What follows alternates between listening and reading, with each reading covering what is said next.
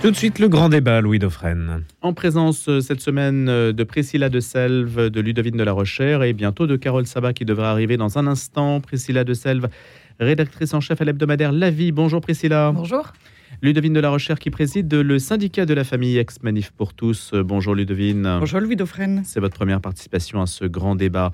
Et Carole Sabat, donc avocat, qui devrait arriver dans un instant pas mal de sujets cette semaine. Il a fallu, euh, comme chaque semaine, faire une sélection. Vous savez que le principe, c'est que le grand débat revient sur les principaux événements de la semaine écoulée. Alors, il y a euh, notamment la controverse autour du livre de Florence Bergeau-Blaclair, que vous avez peut-être entendu aussi dans d'autres médias, qui sera reçu par le ministre de l'Intérieur, Gérald Darmanin, aujourd'hui, alors qu'elle devait justement euh, présenter à l'université de la Sorbonne son dernier livre sur le mouvement des frères musulmans, mais elle a annoncé euh, mardi sur Twitter que sa présentation serait annulée. Elle est l'objet de menaces de mort. On va commencer par ce sujet, puis ensuite on en déroulera un certain nombre d'autres. La mixité sociale, les mesures annoncées par Papendiaï. Finalement, c'est un petit peu un pétard mouillé. Il n'y a pas grand-chose par rapport à ce que on pouvait attendre il y a quelques semaines. Réindustrialisation, Emmanuel Macron qui a dévoilé sa stratégie. puis on parlera aussi du QR code pour les prêtres et les diacres. Voilà quelques-uns des sujets de cette semaine. Priscilla, je vais commencer avec vous sur cette euh, histoire du ministre de l'Intérieur Gérald Darmanin, qui a annoncé qu'il recevait l'anthropologue euh, Florence Bergeau-Blaclair, auteur d'un ouvrage jugé polémique sur le mouvement islamiste des frères musulmans. Ça pose la question de la liberté de la recherche en France ça pose la question du, soutien euh, d'un ministère des pouvoirs publics à euh, des acteurs de la société, qu'ils soient euh, chercheurs ou maires de Saint-Brévin-les-Pins, par exemple. Oui, alors je n'ai pas mis le sujet de Saint-Brévin, on aurait pu le mettre. Hein. En fait, en lisant cette histoire, je, me suis, j'ai été frappée par cette.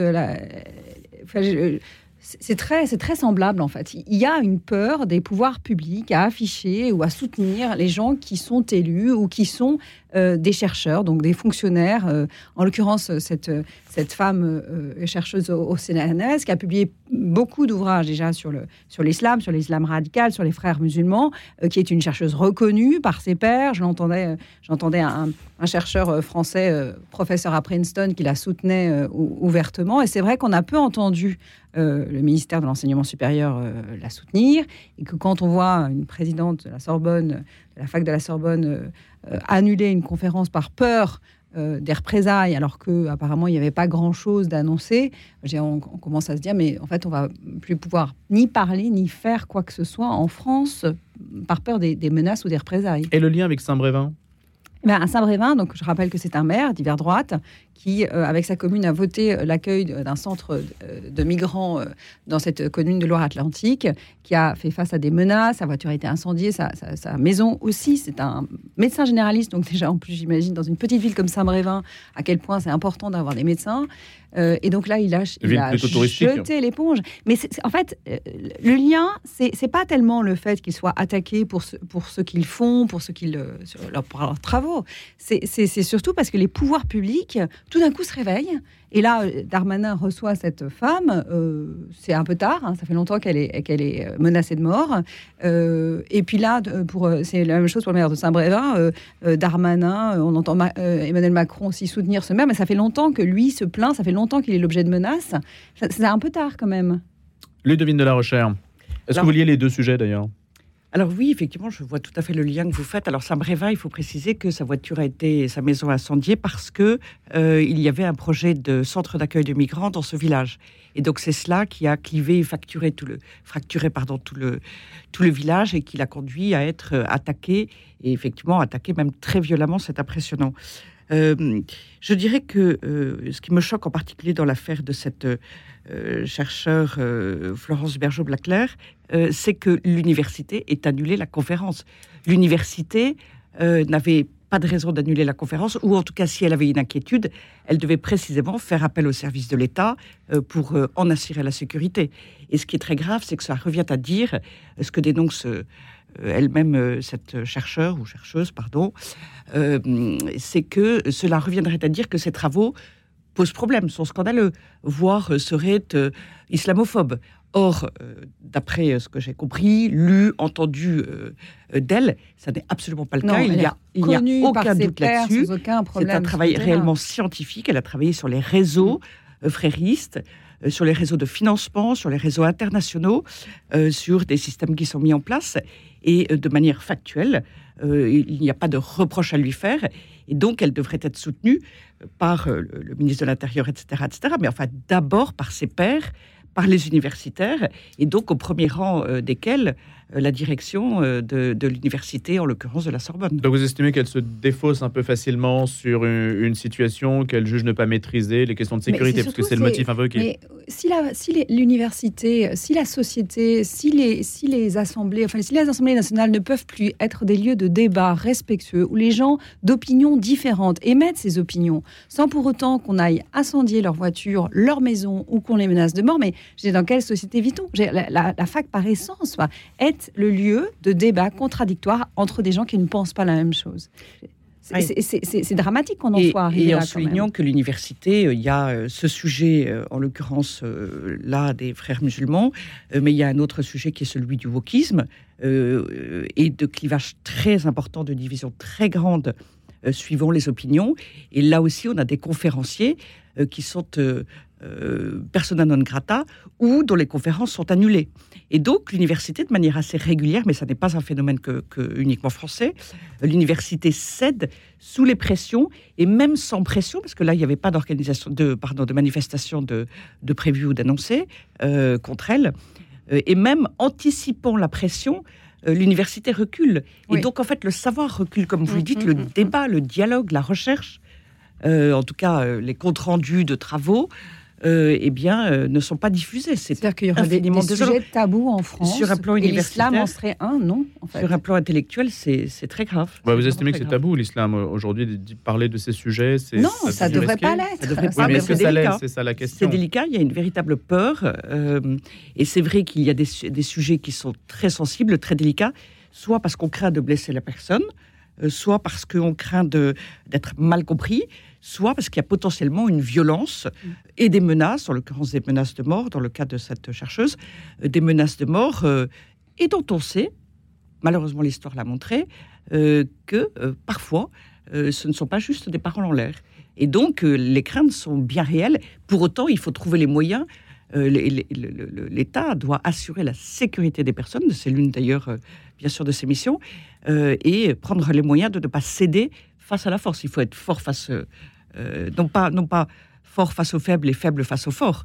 Il faut au contraire euh, impérativement restaurer une situation plus saine, et notamment pour la richesse intellectuelle. Mais pas en Euh, annulant une conférence. Mais En à l'université, pas à en l'univer- annulant une conférence. Vous Et faites allusion, pas, euh, Ludovine de la Rochère et Priscilla Hussel, vous faites allusion donc, aux deux tribunes qui sont parues respectivement dans Le Monde et Le Figaro sur euh, le, le wokisme, la déconstruction, c'était la semaine dernière dans les pages de ces quotidiens, et qui là aussi mettent le doigt sur donc des annulations de conférences euh, récurrentes, semble-t-il, de la part des personnes qui contestent la déconstruction. Oui, ça, en il y a eu en effet un certain nombre de, de chercheurs de très haut niveau, euh, d'universitaires, et y compris deux prix Nobel, qui, euh, aux États-Unis, ont publié un texte et euh, dont il y a eu des comptes rendus dans, nos quotidiens français et qui explique que l'université est confrontée à la question woke euh, et au point, si vous voulez, que certains domaines universitaires euh, sont mis à mal. Par exemple, je, prends les,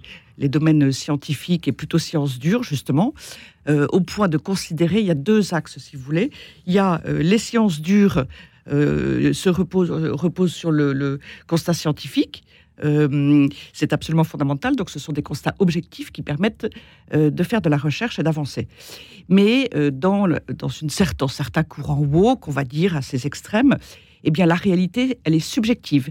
Elle vient de ce que je ressens moi-même, et donc il n'y a plus de réalité objective, ce qui pose problème pour les sciences. Et puis, il y a une autre chose, c'est que avancer au mérite, euh, avancer avec euh, des travaux, avec euh, des réussites, est considéré comme ne prenant pas en compte euh, le fait que certaines populations seraient victimes du fait de leur identité, et que ce sont d'abord ces populations, enfin, ou celles, ceux qui peuvent euh, en faire partie, ces minorités, qui devraient être promues, valorisées et mises en avant, Comme aux États-Unis, avec des points de retard pour les- certains les- et des voilà. points d'avance pour d'autres. Voilà, et peu importe les, les- le, le- le travail et les réussites et les publications scientifiques.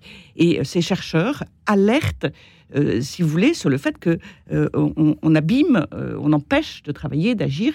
Et le mérite, c'est l'émulation pour progresser, et c'est ce qui fait produire et améliorer le, niveau de nos connaissances. Et donc ils disent, c'est gravissime, et cette difficulté, elle se diffuse dans, les pays occidentaux, en fait, puisque le wokisme touche spécifiquement les pays occidentaux, qui sont pourtant les plus les plus égalitaires et les plus accueillants quand même d'une manière générale, enfin égalitaires en tout cas. Euh, et donc, ils sont inquiets pour la science et l'avenir de la science. La, la, conférence de Sylvia Nagasinski, même de François Hollande d'ailleurs, avait été aussi euh, annulée. Hein, Priscilla de Self pour clore sur ce chapitre. Ça touche finalement un peu tout le monde, en fait, non? Oui, il y a une forme d'intolérance dans la, dans la société, euh, et pas que, pas que dans la société française, dans, dans l'ensemble du, du, monde occidental, euh, sur, sur beaucoup de questions. Vous parlez du wokisme, l'islam en est une, une autre. Enfin, Mais comment l'expliquez-vous? Parce que c'est quand même un paradoxe des sociétés avancées. C'est comme si ces questions faisaient partie de l'identité propre des personnes et que si on touche à ces questions, on, agresse en fait les personnes. Mm. Or, euh, on peut parler d'islam sans mettre en cause, remettre en cause la foi des musulmans. On peut euh, parler de Wokim sans, remettre en cause euh, la, cause des minorités qui est absolument louable et défendable. mais il, y a, en fait, il y a tout sujet devrait être, enfin, devrait être, on devrait pouvoir parler de tout dans le respect de l'autre, de ses convictions, qu'elles soient religieuses ou autres. Euh, et, surtout, moi, ce qui me frappe, c'est qu'on s'attaque à des, à des chercheurs, à des universitaires, à des gens qui passent leur vie à bosser sur des, des, thèses que nous maîtrisons mal. Euh, et souvent, euh, même ceux qui. Enfin, il y a beaucoup de musulmans qui connaissent mal leur foi, comme beaucoup de catholiques connaissent mal leur foi. Et, et, elle, a, elle a travaillé de façon très factuelle, notamment sur les frères musulmans. On sait à quel point ce, ce mouvement est important dans le monde musulman. Et, donc, c'est une chercheuse. Elle, devrait être protégée. Euh, ses travaux devraient euh, permettre un débat respectueux. Et, et l'État, encore une fois, fait défaut dans ce cas-là. Il y a des sujets que vous interdisez à la vie? Parce que vous estimez c'est trop risqué? Non, il n'y a, enfin, a pas de sujet. Après, il est évident que la façon dont on traite ces sujets-là euh, sont dans le, respect de notre ligne éditoriale. Mmh. Ça, c'est plus que ça. Non, il n'y a pas. on, fait partie d'un groupe qui s'appelle le groupe Le Monde. Il n'y a pas de sujets euh, qui sont euh, tabous chez nous. Alors, on va passer à un autre sujet, si vous le voulez bien. on va parler, bah, aussi lié, non pas à l'université, c'est lié à l'école, de manière plus générale. Hein. C'est Papendiaï qui a annoncé le, le plan attendu donc pour renforcer la mixité scolaire et sociale à l'école, le ministre de l'Éducation s'est contenté de donner des objectifs généraux au recteur. Il a laissé deviner un manque de soutien politique sur le sujet, alors qu'il avait annoncé des choses apparemment quand même très ambitieuses qui pouvaient inquiéter d'ailleurs euh, l'enseignement catholique à certains égards, en particulier la question des quotas, euh, qui est toujours problématique, des, quotas euh, à, faire respecter. Donc on va essayer d'analyser un petit peu ça, ce que vous en pensez. Le ministre de l'Éducation nationale avait évoqué plusieurs leviers, donc la création de sections d'excellence, comme les sections internationales dans les territoires défavorisés, la création de binômes de collèges proches géographiquement mais contrastés socialement, ou encore donc la participation du privé sous contrat, essentiellement catholique à 95%, à l'effort de mixité. Où en est-on précisément, Ludovine de la Rochère? Alors en fait, euh, moi je suis un petit peu euh, gênée, si vous voulez, par cet euh, objectif qui en lui-même est tout à fait louable, naturellement, euh, mais est-ce la meilleure manière de réduire les inégalités euh, qu'il peut y avoir en matière de niveau scolaire et donc de réussite euh, dans les projets que peuvent avoir quand ils grandissent les enfants? Toute la question, elle est là. mixité sociale à soi tout seul, ça ne me paraît pas suffisant. C'est la mission de l'école, c'est de former les enfants et d'assurer leur, leur réussite. Et euh, il est évident, et d'ailleurs on a entendu au fil des années, ces dernières années, euh, des parents d'élèves euh, qui se plaignaient d'un manque de mixité sociale. Je ne sais pas si vous vous souvenez de cette mère de famille musulmane de Marseille qui se plaignait de ce que son enfant ne connaissait pas le prénom de Pierre et avait demandé à sa mère si c'était vraiment un prénom qui existait. et elle l'illustrait et elle disait, vous voyez, nous sommes enfermés dans notre communauté et pourtant c'est à travers l'école qu'il y a cette forme de, d'enfermement. Euh, donc il y a certainement quelque chose à améliorer, mais néanmoins, euh, néanmoins, il me semble que euh, c'est d'abord par la hausse du niveau scolaire Or, il est en baisse. Or, les difficultés sont absolument immenses. Que nous pourrons faire progresser les enfants, élargir leur, leur, culture. et, Donc, c'est un faux sujet pour vous? Pour moi, les priorités ne sont pas mises dans le bon sens et je pense qu'il serait vraiment essentiel que Papendiaï s'attaque euh, euh, et se focalise sur les motifs, les raisons de la baisse du niveau scolaire français, qui est au détriment de tout l'ensemble. Euh, et qu'il fasse progresser, qu'il qu'il revoie ce qui doit être revu et qui est en fait assez structurel, euh, et que ce soit une priorité absolue. Et ce sera la meilleure manière de faire progresser, de remonter le niveau, de faire progresser les élèves, et donc d'assurer aussi l'ascenseur social, et donc une mixité sociale.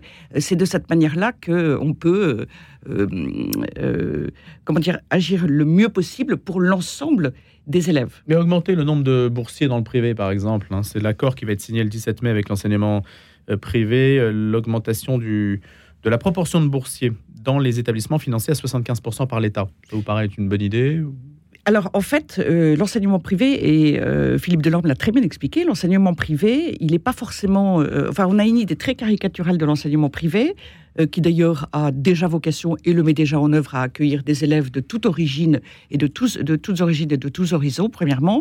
Deuxièmement, il y a effectivement des, des établissements privés, on peut en citer, dans les grandes villes, même dans les métropoles, euh, qui, manifestement ont un niveau scolaire euh, bien plus élevé. Euh, mais d'abord, dans les centres-villes, on sait qu'aujourd'hui, ce sont les personnes qui ont les revenus les plus élevés qui, peuvent habiter là pour des raisons de coût de logement. Deuxièmement, ce sont des élèves qui sont accompagnés par leur famille et c'est le premier facteur de réussite des élèves. C'est pas les revenus des parents en tant que tels, c'est d'abord le, le, fait que les parents, les familles sont présentes investi auprès de ses enfants. Euh, et donc, euh, on réduit beaucoup les choses à un niveau de vie, là où en fait, il y a tout un état d'esprit, une culture, une énergie qui est mise. Ah, c'est un peu euh, plus qu'un état d'esprit, parce que quand vous êtes une mère de famille, dans une famille monoparentale, que vous travaillez de 5 heures du mat à, à, à 19 heures, c'est compliqué d'accompagner votre enfant. C'est là aussi où l'école a a pour mission d'accompagner au-delà des simples cours donnés en présence euh, euh, des élèves, euh, ces familles, ces enfants doivent pouvoir trouver un endroit où ils peuvent étudier, travailler en dehors de ces heures de cours. Alors, sur la question du, de l'éternel débat entre le, public et le privé, la réalité, c'est que quand vous allez, alors moi je vais prendre Paris parce que je connais bien Paris, vous allez dans un établissement public du 6e arrondissement de la capitale, il n'y a, a, pas de mixité sociale à, proprement parler. Hein. Les élèves qui y sont sont tous issus quasiment de, catégories sociales professionnelles de, CSP mmh. supérieur. Mmh. Pardon, merci. Euh, et en fait, euh, euh, ce que veut Papendia, c'est une plus grande mixité sociale. Il n'a pas beaucoup de marge de manœuvre, on l'a vu malheureusement. Euh, oui, il faut une plus grande mixité sociale. Simplement, bah, c'est une question de bon sens.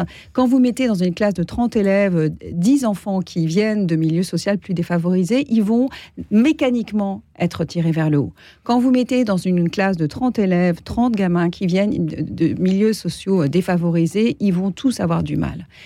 C'est du bon sens. Et euh, en, ça, l'enseignement privé catholique, euh, l'enseignement privé est, un excellent laboratoire. C'est-à-dire que euh, D'abord parce qu'il n'est pas soumis à la carte scolaire, euh, ce qui pose un vrai problème. C'est l'outil, ça serait l'outil le, plus idéal pour, pour accompagner la mixité euh, scolaire. Le problème, c'est qu'en fait, la rue de Grenelle, le ministère de, l'Éducation nationale, n'a pas la main sur cet outil. Puisque le, sur la carte scolaire? Non, sur la carte scolaire, ce sont les communes et les départements qui décident de l'implantation ou de la sectorisation de tel ou tel collège ou de telle ou telle école. Donc ça, c'est, il doit travailler, le, ministère doit travailler avec les collectivités. Il y a des collectivités Hein, compris en, à, plein, à pleine main le, problème et qui modifie la carte scolaire et qui font entrer des, enfants de, quartiers différents euh, dans, les écoles. Ils le font, mais c'est vrai que le public, euh, le public a un rôle à jouer. Ah, le public, le privé, pardon, a un rôle à jouer parce que lui n'est pas soumis à la carte scolaire, on, le sait. Et euh, c'est pas faute de vouloir euh, ne pas vouloir accueillir des enfants euh, de milieux défavorisés. Il y a un truc très simple qui s'appelle l'argent. En fait, le problème, c'est que les, les, élèves boursiers qui, intègrent l'enseignement privé doivent payer plus, notamment tout ce qui est cantiné et transport scolaire. Et les, les collectivités territoriales qui, elles, ont la main sur ces dépenses-là, ne les aident pas. Donc l'accord qui va être signé, le protocole d'accord qui va être signé le 17 mai entre l'enseignement euh, catholique et... Porte là-dessus porte notamment là-dessus. Mm. C'est-à-dire que, oui, bien sûr que l'enseignement privé veut accueillir euh, plus d'élèves boursiers euh, dans ces établissements, parce qu'il y a des élèves qui sont extrêmement méritants et qui devraient pouvoir bénéficier euh, d'un suivi, d'un projet pédagogique, comme les font les, comme le, en, en profitent d'autres élèves. Mais euh, quand la cantine, quand l'écart de cantine est de 1 euro à 7 euros, on comprend que les familles puissent pas euh, mettre la main à la poche là-dessus. Donc, C'est plutôt moins cher dans le privé en moyenne, hein, le- les frais de que- cantine. bah, euh, Les frais Ah de bon cantine. non, non, Ah, je pensais c'est- que c'est- c'était beaucoup moins c'est- cher c'est- dans le non, non, public, c'est pas- ouais. c'est pas, c'est pas moins cher. Mais en fait, tout dépend. En fait, là, là pour le coup, le public, euh, il y, a, il y a une, comment dire, il y a une adéquation entre les revenus et, et- et l'aide pour les élèves boursiers. hein, On parle de. Ah, vous parlez des élèves boursiers. Oui, oui. Et, ils sont pas aidés dans le privé, en fait. Ils n'ont pas les mêmes aides publiques que dans le public. Alors, dans le privé, quand les parents n'ont plus les moyens ou pas les moyens, euh, dans ce cas-là, l'école, elle assure. Oui, euh, il y a et des caisses de les- solidarité. Enfin, Voilà. Mais ce que je voulais vous dire quand même, c'est que euh, d'abord, il y a énormément d'établissements privés, selon les endroits où ils se situent, qui accueillent euh, un public qui peut être tout à fait mixte socialement. Alors, fait. il se trouve que j'évoquais tout à l'heure les écoles, les établissements privés, souvent un peu connus, euh, qui sont euh, en centre-ville. C'est pour des raisons historiques. Et le fait est que les centres-villes, eh bien, les familles ont quitté les centres-villes. Et de plus en plus, on le voit par exemple à Paris. Euh, mais donc ça, c'est pas la question euh, des écoles, c'est la question de la politique du logement, de la politique de Bien la ville. Ça, c'est un premier point. Le deuxième point, et c'est vrai que c'est compliqué pour Papendiaï parce que c'est pas l'école elle-même, c'est la fracturation et l'archipélisation de la société. Euh, c'est les différentes communautés qui se répartissent, je mets des guillemets à communauté, hein, mais euh, qui vivent, qui ne vivent pas dans les mêmes quartiers, euh, dans les mêmes euh, euh, territoires, dans les mêmes zones urbaines, périurbaines, rurales. Et c'est cela qui impacte considérablement l'école. Et par ailleurs, pour revenir à l'enseignement privé, il accueille parfois une très grande majorité d'élèves musulmans, par exemple, hein, je- à titre d'exemple, suivant le quartier dans lequel ils se trouvent. Et euh, nous avons peut-être une idée, encore une fois, très caricaturale d'établissements privés, parce que nous en connaissons quelques-uns Oui, qui sont connus. qui ont pignon sur rue Euh, et qui. Mais par exemple, dans l'ouest de la France, le privé euh, couvre euh, assez largement euh, le territoire. euh, euh, le territoire et euh, a une vraie mixité sociale. Euh, par ailleurs, moi, ma crainte, c'est que au lieu de relever euh, le, le- euh, le public qui souffre d'immenses difficultés, comme vous le disiez, euh, le, le- le privé est un véritable labor- laboratoire d'idées. Il fonctionne mieux. Euh, il serait peut-être bien de ne pas casser le privé. Alors la mixité sociale ne cassera pas le privé, hein, mais de ne pas casser le privé euh, sans s'occuper du public. Mais peut-être le public pourrait-il reprendre un certain nombre de principes du privé. euh, parce que c'est le public qui est en difficulté. Sûrement une plus grande liberté pédagogique notamment et la possibilité Absolument. de recru- recruter les enseignants qu'on souhaite pour le, pu- le public, ce qui n'est pas le cas aujourd'hui. Absolument. Euh, les directeurs, qui a un projet pédagogique, que le directeur soit un directeur et Tout non fait. pas un entre ses pairs. Enfin, Il y a plein de choses qui devraient être mises en place. c'est peut-être là que la mission de Papendiaï, ne pas aller, euh, ne pas forcément se précipiter sur ce qui fonctionne, euh, mais s'occuper de ce qui dysfonctionne. Ça aurait pu figurer des dans des mesures, graves. on imagine euh, que la chose aurait pu être complétée, en ce que vous énoncez justement, ça aurait ça. pu être complété par une Mais vision un petit peu plus large que la mixité enfin, il y a sociale. d'autres, il y a d'autres, euh, euh, en tout cas, il y a d'autres facteurs euh, pour relever et aider le, niveau scolaire et aider l'ensemble des élèves, mais tous les élèves. Ludovine de la Rochère, Priscilla de Selve. Les infos de 8 heures, on se retrouve juste après dans le grand débat. Planisphère, l'émission géopolitique de Radio Notre-Dame, Hugo Billard. Cette semaine, dans planisphère, nous allons nous demander comment conjuguer transport, développement et transition écologique. Comment gérons-nous nos mobilités? Comment pensons-nous les transports de demain? Pouvons-nous faire propre et maintenir nos flux d'aujourd'hui? Les mobilités, cœur du développement de demain, c'est cette semaine dans Planisphère. Planisphère, tous les samedis à 7h30 et le lundi à 19h30. Chaque jeudi, Paris Notre-Dame vous informe sur l'essentiel de la vie de l'Église catholique à Paris et vous propose des pistes de réflexion et d'engagement. En mai, le diocèse de Paris fête le jubilé du bienheureux Vladimir Guica. Qui était-il? Comment célébrer ses différents anniversaires? Le point cette semaine dans Paris Notre-Dame. Abonnez-vous au journal du diocèse de Paris en appelant le 01 78 91 92 04 ou en allant sur le site internet paris.catholique.fr. Le courrier de Monseigneur Stanislas Lalanne. Chaque semaine, Monseigneur Stanislas Lalanne, interrogé par Bruno Courtois, reprend un questionnement, un thème, une évidence qu'il a trouvé dans l'une des centaines de lettres qu'il reçoit chaque année. Qu'ils viennent de catéchumènes ou de néophytes, ces témoignages de foi sont précieux pour chacun d'entre nous. Le courrier de Monseigneur Stanislas Lalanne, c'est le dimanche matin à 9h et 11h15 et l'après-midi juste avant le chapelet. Une fin de semaine encore maussade hein, du côté du ciel, 11 degrés en Ile-de-France, 15 cet après-midi et de la pluie quasiment euh, tout l'après-midi. En soirée, ça s'améliorera quelque peu avec euh, un flux de nord, grisaille donc et faible pluie possible, surtout l'après-midi. Les infos de 8 heures présentées par Simon Tatro la suite du grand débat avec Ludovine de la Rochère et Priscilla de Selve. Jusqu'à 8h30, les infos de Radio Vatican. À 8h30, comme chaque matin, le point sur l'actu internationale. Mais d'abord, Simon Tatro. Le ministre de l'Éducation Papendia a dévoilé ce jeudi au recteur son plan pour renforcer la mixité sociale dans les établissements scolaires. Plusieurs fois reporté, ces premières annonces concernent uniquement l'enseignement public. Dans quelques jours, un protocole sera signé avec les représentants du privé pour parvenir à réduire ces disparités entre établissements. Papendia a demandé aux représentants des rectorats de créer avant l'été une instance académique de dialogue, de concertation et de pilotage de la mixité sociale et scolaire à laquelle les collectivités territoriales ainsi ainsi que les représentants des établissements et des parents d'élèves seront associés. La seconde partie du plan prévoit d'augmenter la part d'élèves issus des milieux les moins favorisés dans les établissements du privé. Plusieurs élus du Loiret ont appelé hier l'État à prendre ses responsabilités face aux nuisances subies par les riverains d'un rassemblement annuel de quelques 40 000 gens du voyage, membres d'une association évangélique à Nevoix dans le Loiret, sur un terrain qui en accueille habituellement la moitié. Avant le, COVID, avant le Covid, on avait entre 15 000 et 20 000 pèlerins, 40 000, ça crée plein de nuisances. On n'est pas équipé pour recevoir autant de monde. La population est excédée. Il va y avoir un drame un jour, a constaté le maire. Le PS s'appelle à une marche symbolique le 24 mai à Saint-Brévin en soutien au maire Yannick Morez qui a démissionné après des menaces liées à un projet de transfert d'un centre d'accueil pour demandeurs d'asile, a annoncé hier la première secrétaire déléguée au PS, Johanna Roland. Cet appel est lancé conjointement avec le premier secrétaire du PS, Olivier Faure, et le premier vice-président délégué de l'Association des maires de France, André Léniel, a-t-elle précisé. Dans un communiqué, tous les trois soulignent que la démission du maire est une alarme pour tous les républicains dans le reste de l'actualité, le parquet national financier, le PNF, a rendu hier son réquisitoire de 425 pages dans lequel il demande le renvoi des 13 personnes mises en examen, dont Nicolas Sarkozy, dans le retentissant dossier des soupçons de financement libyen de sa campagne présidentielle de 2007. Le PNF demande à ce que l'ancien président qui a toujours contesté les faits soit jugé pour corruption passive, association de malfaiteurs en vue de commettre une infraction punie de 10 ans d'emprisonnement, financement illégal de campagne électorale et détournement de fonds publics. À ses côtés, d'autres personnalités politiques comme Brice Hortefeux, homme de confiance de Nicolas Sarkozy, ancien ministre, Claude Guéant, ancien bras droit du chef de l'État et ex-ministre, ou encore Éric Woerth, trésorier de la campagne présidentielle de 2007, sont aussi visés par le PNF.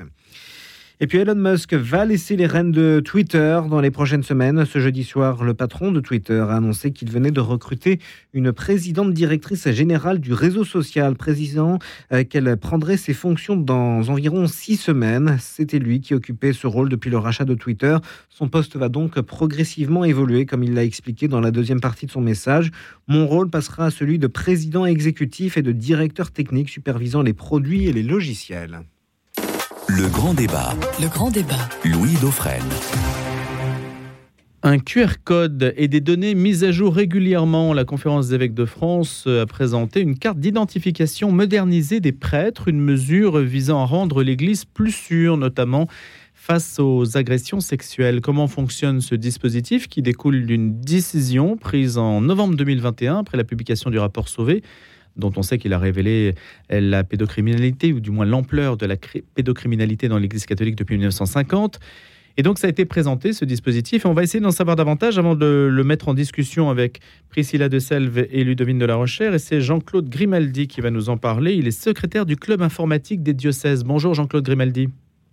Bonjour. Vous êtes laïque et bénévole, je le précise, hein, dans cette histoire. Et alors comment ça fonctionne en fait? Le prêtre va se promener, si on peut dire, le prêtre et le diacre va se promener avec une carte d'identité euh, qu'il va pouvoir ou devoir euh, scanner là où il se rend?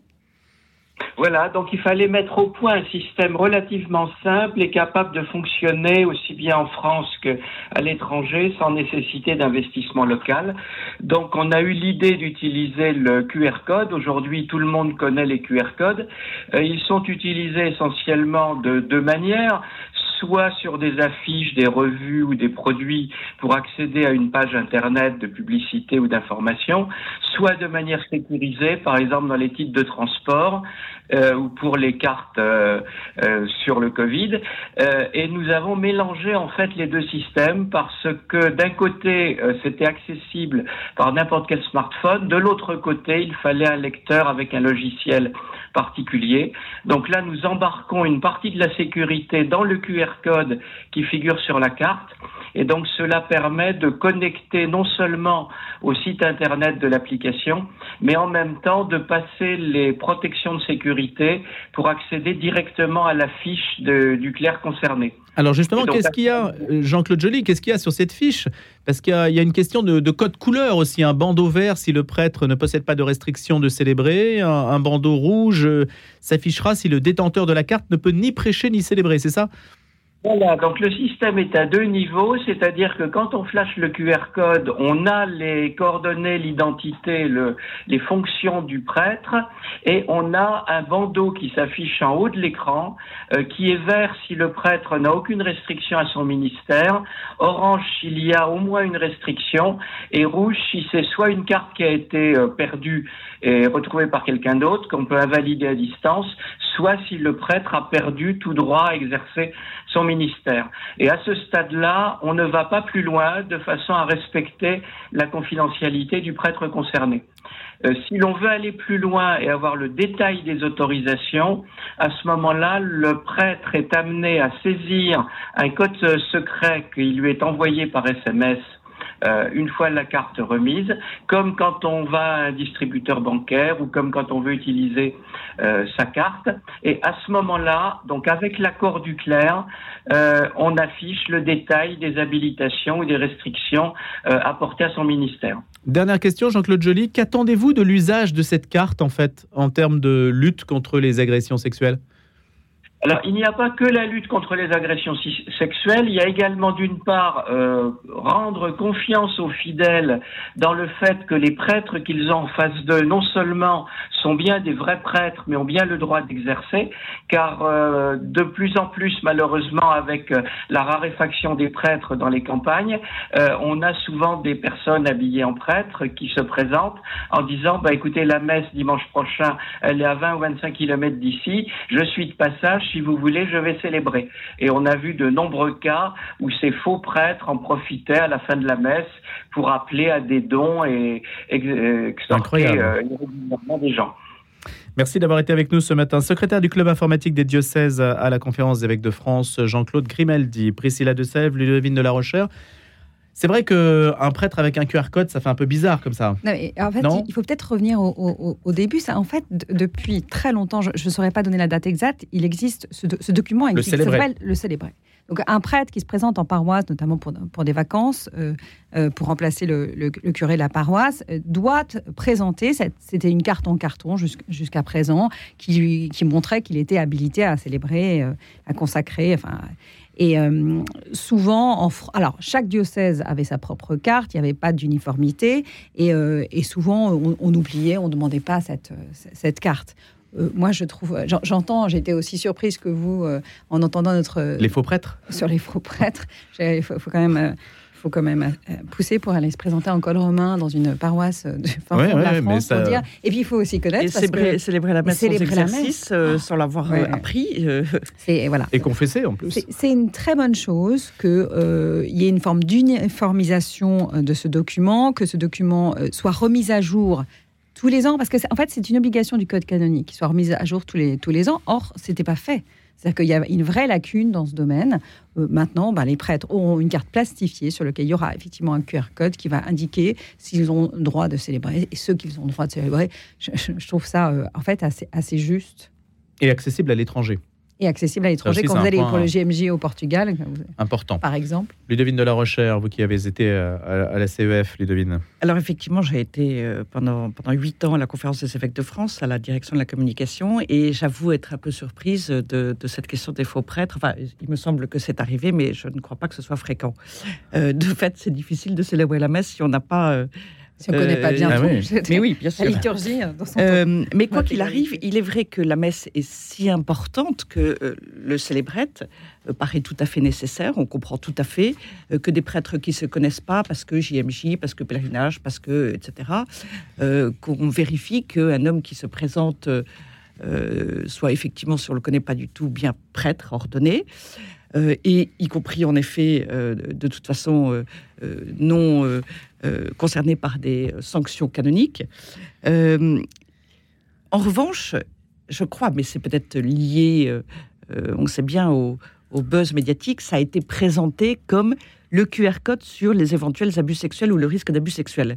C'est comme ça que le, le- l'a présenté le, lors de la conférence de presse. euh, Il a, il- voilà, le- je ne sais plus quel est. Ça a été vendu, enfin vendu. euh, Et c'est présenté comme ça. Et c'est en fait une modernisation du célébrette qui permet de vérifier l'identité, qui permet de, dire il s'agit bien d'un prêtre ordonné, et qui plus est, qui n'a pas, euh, euh, pas euh, de- d'enquête en cours. En fait, ça c'est la couleur orange justement qu'il évoquait, ou rouge l'interdiction de célébrer. À vrai dire, la question des abus sexuels, c'est surtout les prêtres, ou, enfin le tout petit pourcentage de prêtres, rappelons-le rappelons quand même, et heureusement, mais c'est déjà trop, qui sont auprès des jeunes. Euh, c'est plutôt là, et puis il y a la question des confessions, en effet aussi, mais c'est plutôt les ministères auprès des jeunes euh, mais qui, peuvent, euh, qui peuvent être à risque, et des prêtres qu'on a laissés auprès des jeunes. Et donc, on le sait, malheureusement, parfois des évêques qui, à des époques où on considérait les choses avec trop de tolérance, et où on mettait en avant la protection de l'institution, et donc on a laissé euh, parfois des prêtres auteurs d'abus sexuels. Mais je pose juste une question pratique. Le prêtre qui parle, justement, parce que vous dites euh, auprès des jeunes, le prêtre qui part comme aumônier d'un camp scout qui se déplace d'une région à l'autre, personne ne va lui demander sa carte. Il s'installe quelque part euh, dans une propriété privée, sur un diocèse C'est pour ça qui que je n'est peut-être pas averti. rôle. En fait, c'est pour Et ça en que- fait, la carte ne sert à rien. C'est ce pour ça que je disais, c'est bien au rôle de l'évêque de, Alors, de- pas, pas en même temps. pardon, Ludovine, les- Ludovine, de, allez-y. de- de placer et d'attribuer les ministères qui vont, qui sont, euh, qui ne sont pas risqués, sur- enfin suivant le profil, suivant l'histoire, Oui. suivant les doutes, j'en sais rien. Euh, C'est plutôt du côté des ministères, donc. euh, de la sélection euh, du profil pour les il ministères. me semble que le problème, il est plutôt là que dans la carte d'identité, mais après tout, mais aussi ça permet de contrôler. Ça, euh, c'est vrai. enfin, c'est là. si, si on prend le cas concret euh, d'un aumônier qui se baladerait dans toute la France durant l'été pour aller euh, célébrer dans les camps scouts, la réalité c'est que pour avoir été chef de groupe scout, euh, l'aumônier il est connu des chefs TEN, des, des chefs scouts, donc il débarque pas. euh, C'est ça. C'est pas un inconnu euh, parfait. Non, en fait, moi je trouve ça intéressant. Alors je sais pas si c'est applicable parce que moi j'ai alors l'exemple dans mon diocèse où euh, un, un curé de paroisse a accueilli un prêtre, un vicaire qui euh, il l'a appris après, son évêque lui avait caché, et c'était pas il y a si longtemps, que cet homme avait été condamné dans un autre diocèse pour des faits d'abus sexuels. Euh, et notre curé, notre bon curé, est tombé de son arbre en apprenant que son vicaire, euh, par ailleurs euh, tout à fait charmant, avait été condamné. Et moi, je me demande si justement pour les curés de paroisse qui doivent beaucoup porter, c'est pas une bonne chose de savoir. alors, je sais pas s'ils pourront exercer ce droit, c'est vérifier euh, que ou alors ils n'auront pas le droit parce que leur, évêque leur a mis- dans leur paroisse sans leur demander leur avis, euh, de vérifier que cet homme-là n'a pas été condamné. Moi, je trouve ça, euh, la transparence n'est jamais une mauvaise chose, jamais. Mais alors, dans l'hypothèse où vous demandez la carte à un prêtre qui arrive et il y a du rouge sur la carte, bon bah en fait le prêtre devient, pardonnez-moi, euh, inutilisable en fait. C'est-à-dire que la personne qui reçoit cette Mais Il n'est information, jamais envoyé quelque part euh, par n'importe qui. Je veux dire, quand un prêtre, alors euh, il faut, on peut pas parler dans le vague. C'est un prêtre arrivé en paroisse, il est envoyé par son évêque. Donc là, le, le curé de paroisse va poser la question à son évêque, mais pourquoi est-ce que tu me l'envoies Hmm. donc c'est euh, juste pour vérifier qu'il y a du vert sur la carte, parce que Mais- sinon, Mais en fait, c'est le ça, la- la- le, le fond de la question, c'est bien euh, il les prêtres, c'est ça, euh, c'est bien celui qui envoie un prêtre ici ou là. Non, je ça- vous rejoins ça- tout à fait. Ça mais ça permettra peut, peut-être aux évêques de d'être faire plus attention à la façon dont ils déplacent leurs prêtres. Absolument, et ça peut permettre aussi, on sait qu'il y a eu des affaires dans lesquelles euh, il y a eu un oubli, les années ont passé, euh, je pense euh, au frère Marie-Dominique Philippe, les années ont passé, euh, la mémoire même au Vatican a passé de, certains, de certaines sanctions, Et euh, ils ont utilisé, euh, ils ont joué sur le temps, ils se sont fait discrets, et puis petit à petit, ils ont repris un rôle, de ces prêtres, très important, alors même qu'ils ne devaient pas. Mais euh, il y avait cette mémoire qui était oubliée. Et c'est là où le fait qu'il y ait une mise à jour, parce qu'en fait, ça oblige vraiment à une mise à jour, euh, ça oblige à faire le lien entre les différents services de l'épiscopat en lien avec euh, Rome. Euh, et c'est peut-être cela qui est le plus intéressant. Euh, et euh, j'ajoute qu'en effet, un prêtre peut se sentir tout à fait rassuré d'avoir cette possibilité de vérifier. Euh, mais, mais voilà, encore Maintenant, une je fois, suis persuadé que le parmi les gens qui nous écoutent, il y en a qui pensent, oh là là, QR code, prêtre, c'est un moyen Il y a un de... côté un peu. C'est un moyen de, de fliquer, en de- fait, c'est ça hein, Déshumanisation, mais en fait, ça, ça. existe. Alors, je ne vais pas parler de profession pour un prêtre, mais euh, quand un médecin s'installe dans un, euh, dans un, hôpital clinique, dans un centre de santé, euh, il, il est bien obligé de montrer qu'il est médecin. Et c'est pas une mauvaise chose pour nous, patients. C'est une Oui. garantie. Mais c'est vrai que de prime abord, un QR code pour vérifier euh, ce qu'il en est du parcours du prêtre. Parce que c'est un outil pratique un peu informatique. froid. En fait, oui, On a- exactement. On voit ça sur des, sur des paquets de Non, mais- carottes et on a l'impression qu'un prêtre, c'est un paquet de chewing-gum. Et en fait, bien euh, le QR code, ça permet de se reporter sur un site internet sur lequel euh, les informations figurent euh, et ça donne un accès euh, à l'identité, le parcours et les éventuels. euh, et puis, en fait, surtout, euh, le, le- le constat que le prêtre en face de qui on se trouve est absolument fiable euh, et, et qu'il n'y a pas de malaise ou de difficulté particulière, puisque quand même, dans l'immense majorité des cas, ne l'oublions pas, euh, c'est le cas. Oui, il y avait une Euh, dernière question, c'est qui remplit en fait les infos? C'est-à-dire qu'il faut que... La conférence des évêques de France. Le service Ça va être sera- centralisé. Ça va être centralisé à la conférence des évêques Hum. de France, absolument. Et donc, euh, euh, je pense que ce sera une, une- une petite équipe, un peu comme vous avez euh, euh, Messe Info. euh, qui euh, Centralise les horaires voilà, de messe. Exactement, qui centralise les horaires de messe. Mais c'est un exercice difficile parce que il faut faire remonter les infos, non pas de tous les diocèses, mais de toutes les paroisses. Ça va directement des paroisses au dispositif de Messe Info. Et là, sur ce dont on parle, euh, alors Mais ça veut dire une manutention considérable en fait. oui, et ça veut dire en plus en lien et à jour avec euh, les dossiers euh, romains. Euh, c'est pas seulement en l'occurrence. euh, Non, ça va être un gros travail. voilà, ouais. exactement, exactement. Alors on peut imaginer que la mise en place n'est pas pour demain matin. Et en termes de responsabilité, évidemment, la question c'est savoir qui sera responsable si jamais bon, bah, il n'y a pas d'infos ou est-ce que le, le prêtre peut. Est-ce que le prêtre sait ce qu'il y a sur sa carte d'ailleurs? Bah, à partir du moment où on peut vue scanner, Ouais. euh, euh, enfin, je- oui, enfin, j'imagine que, enfin, j'espère. Ouais. Enfin, C'est-à-dire que s'il mais- a une interdiction de célébrer, il le sait. Il le sait, oui. S'il a une enquête en cours, il le sait. Mais d'ailleurs, on peut Bah, imaginer. euh, c'est Pas forcément. On Ah. peut enquêter sur lui sans Enfin, vouloir mais je pense euh, que éveiller les soupçons. oui, mais La tant que l'enquête s'il sera, s'il y a une enquête Oui. en cours. Je suis pas sûre. Il faut qu'il soit condamné quand même pour Ouais. que ça Euh, Dans le cas de, ce que j'ai compris, le- dans le cas de la couleur orange, parce qu'en Oui. fait il y a Oui. trois couleurs, de la couleur orange, c'est qu'en tout cas il y a un doute. une enquête en cours. Et, Ça, ça, mais vous avez raison, ce qu'on peut imaginer, c'est ouais. que ça deviendra orange que quand euh, l'enquête euh, n'est Gros. plus, euh, n'est plus déjà, est déjà très avancée et Ouais. n'est plus euh, laisser Mais c'est vrai qu'il y a- Il y a des effets série. indirects parce qu'imaginez un prêtre, euh, ce qu'on disait tout à l'heure, un prêtre qui n'a plus le droit de célébrer, eh bien il va pas essayer puisqu'il sait que euh, si Et- ce n'est que demander la carte et, Et le rien que ça, c'est une bonne ce chose. sera peut-être délicat néanmoins. Alors, dernière précision là-dessus, un célébré couleur orange ne veut pas nécessairement dire que son détenteur est agresseur. Cela peut être un jeune prêtre ordonné depuis peu et qui n'a pas encore donné la faculté de confesser, euh, par exemple. Ah oui, donc c'est plus large. euh, donc voilà. c'est ça, c'est plus large que la question. Donc, euh, l'orange est dans une zone grise, si on peut dire. Allez, on va conclure sur ces. sur D'ailleurs, même pour le rouge, ça peut Non, être, mais- euh, euh, d'après ce que j'ai compris, même quand c'est rouge, ça peut être parce qu'il n'y a pas de mise à jour ou il n'y a pas d'accès pour une raison. Ça fait un peu penser aussi au crédit social chinois quand même, un petit peu, vous voyez? Je, je suis vertueux, Et- je suis dans le vert, je suis pas vertueux, je Et, suis dans le et Mais aux, notes, évidemment, euh, bon. aux notes sur les applications, pauvres prêtres. prêtres. Mais Allez. ils savent bien que c'est pas ça et j'ai eu entendu- et lu des réactions en fait assez positives de leur part. On va voir ce que donne ce Ils ont envie dispositif. qu'on ait confiance en eux. dont vous avez souligné que ce n'était pas un dispositif euh, facile à organiser. hein. Le Conseil économique et social et environnemental, le CESE, s'est prononcé en faveur d'une évolution de la loi sur la fin de vie en préconisant l'aide active à mourir tout en renforçant les moyens des soins palliatifs. Euh, C'est un sujet un petit peu obligatoire quand on suit euh, cette question de la fin de vie comme nous le faisons. Alors, il y a eu un certain nombre d'institutions qui se sont déjà prononcées dans le même sens, donc ce n'est pas vraiment une, surprise. D'institutions ou d'organisations, la Convention citoyenne pour la fin de vie, par exemple, avait dit à peu près la même chose que le CESE. Et donc, ça préjuge, ça présage, pardon, d'un texte qui sera plutôt favorable, mais à, une évolution de la loi. Maintenant, il y a des voix qui se sont élevées, comme on a pu le dire aussi, celle de François Braun ou de François Bayrou, qui ont, mm. ont mis des bémols quand même à une évolution du cadre légal, jugeant quand même que la France disposait d'un dispositif qui n'était pas, qui n'était pas nul en la matière et qu'il fallait peut-être euh, compter sur lui. Ludovine de la Recherche, Priscilla de Selve. Allez, Priscilla.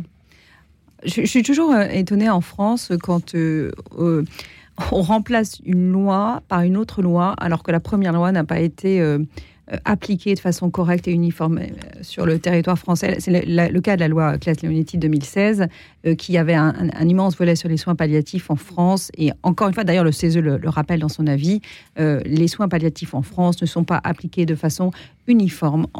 les, gens qui sont en, soins atteints de maladies incurables et en phase terminale n'ont pas accès de la même façon en France que vous soyez en Bretagne, à Paris ou dans le sud euh, à, des soins palliatifs qui leur permettraient de finir leur vie dans des conditions humaines euh, et d'être accompagnés jusqu'au bout par leur famille. Et, c'est pourquoi vouloir une loi euh, qu'elle porte sur l'euthanasie ou le suicide assisté, alors que déjà on n'arrive pas à appliquer la loi sur les soins palliatifs en France, qui est une immense avancée.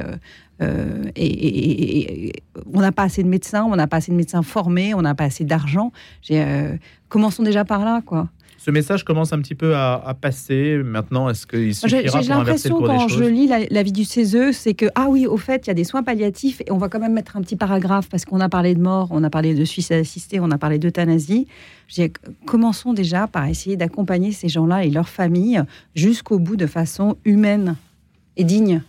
Et devine de la recherche alors moi, je suis profondément heurtée ou inquiète de cet avis. D'abord parce qu'il y a une espèce d'unanimisme qui me met très mal à l'aise alors que euh, de leur côté, euh, les médecins, le corps médical est très largement, très majoritairement opposé à euh, la légalisation de ce que maintenant on appelle l'aide active à mourir. En fait, c'est une manière raccourcie euh, et peut-être un peu euh, euphémisante de ne pas évoquer le suicide assisté et l'euthanasie, qui sont deux formes d'aide au suicide en vérité, selon qu'on est dépendant euh, complètement ou pas. Mmh. cette espèce-là, par exemple, ce, cet avis du CESE, il a été voté à 98 voix pour, 6 contre et 12 abstentions. Cette espèce d'unanimisme, alors qu'en effet, nous avons les soins palliatifs, qui sont un progrès extraordinaire, qui sur un plan technique euh, médical et humain sont mais sont vraiment une évolution, encore une fois, un progrès qui est relativement récent, pour laquelle des personnes se sont, euh, des médecins, des infirmiers, des infirmières, se sont battus pendant des dizaines d'années pour instaurer cette culture, pour instaurer cette pratique, euh, pour former, pour y arriver. C'est, les soins palliatifs soulagent véritablement euh, de la souffrance psychique, de la souffrance physique. On n'a jamais si peu souffert à l'hôpital. Euh, euh, absolument. Et d'ailleurs, en dehors de la, de la fin de vie ou des, des cas dramatiques, la souffrance est bien davantage prise en compte. C'est une première chose. Et, et on voit que le CESE, comme la Convention finalement comme la Convention citoyenne, comme le rapport Falorni, donc la mission parlementaire d'évaluation de la loi, de l'application de la loi Claes-Leonetti, on revient toujours euh, à cette question euthanasie, euh, euh, pardon, euthanasie, suicide, assisté. suicide assisté. Et donc, pour ma part, mon impression, c'est qu'il y a une espèce de volonté, et ces institutions, elles complaisent un peu aussi au projet du président de la République, euh, le CESE. Mais est-ce qu'il a une idée arrêtée sur le sujet, à votre avis? C'est compliqué de le savoir. Alors, en tout cas, c'est ce qu'il avait dit à l'origine. Euh, on est d'accord. Mmh. Aujourd'hui, on Il a fait beaucoup d'allers-retours dans ce domaine. Absolument. Et puis, il y a quand même un et en même temps macronien euh, qui fait partie de sa personnalité. Mais en tout cas, il avait annoncé à un moment donné, il avait dit à Renault, c'est formidable, il faut y aller. Puis le modèle, c'est la Belgique, c'est génial. Et cette espèce d'unanimisme sur une question aussi délicate me met mal à l'aise. Enfin, unanimisme en tout cas de, ces institutions, euh, ces, proportions, euh, j'allais dire, euh, d'élections pas très démocratiques m'étonnent. Par ailleurs, dans le contenu, il y a, avec beaucoup d'insistance, il ne faut pas opposer les soins palliatifs à l'aide active à mourir. Ce sont des démarches absolument contraires. Euh, l'une qui est d'accompagner jusqu'au bout et de donner de la vie à la vie et de donner de la vie à chaque instant, euh, de donner de la sérénité, de la paix à chaque instant, euh, même quand ce qui reste est très court. Et l'autre, c'est de mettre un terme. donc ce n'est pas du soin. On n'est pas en train de soigner, de traiter ou de soulager, puisque il y a d'ailleurs aussi une forme d'abandon. Priscilla, juste. si on veut faire croire que c'est la même chose, eh bien. Voilà, ça c'est le discours en fait qu'on entend depuis que le sujet est revenu sur le devant de la scène. Exactement, et qui est la- faussé, et qu'on euh, trouve dans cet avis très largement. Mais encore, euh, euh, l'avis du, du en CESE, en fait, s'appuie sur un rapport universitaire de juin 2021 qui a été dirigé par une spécialiste de bioéthique et qui dit que la loi de 2016, donc sur la, la- la- la sédation euh, euh, longue et continue jusqu'à la, la mort, euh, euh, n'est pas ni comprise par les praticiens ni demandée par les malades. Elle est très peu demandée, très peu appliquée. Et donc, en fait, la réflexion du CESE, c'est comme cette loi est mal, appliquée, mal comprise, mal, mise en œuvre, remplaçons-la par une autre loi qui viserait à donner la possibilité aux, malades de mettre fin à leur jour. Mais où est le bon sens euh, dans cette histoire? Commençons- Encore une fois, je ne nie pas euh, l'immense souffrance de certains malades euh, qui ne peuvent pas être atténués par euh, les médicaments. Le corps médical nous le dit. moi, j'ai tendance à écouter les médecins, les aides-soignants, les infirmières, les infirmiers qui sont auprès des malades, et qui nous dit il y a- des cas qui sont très problématiques. Mais ce n'est pas l'immensité des cas.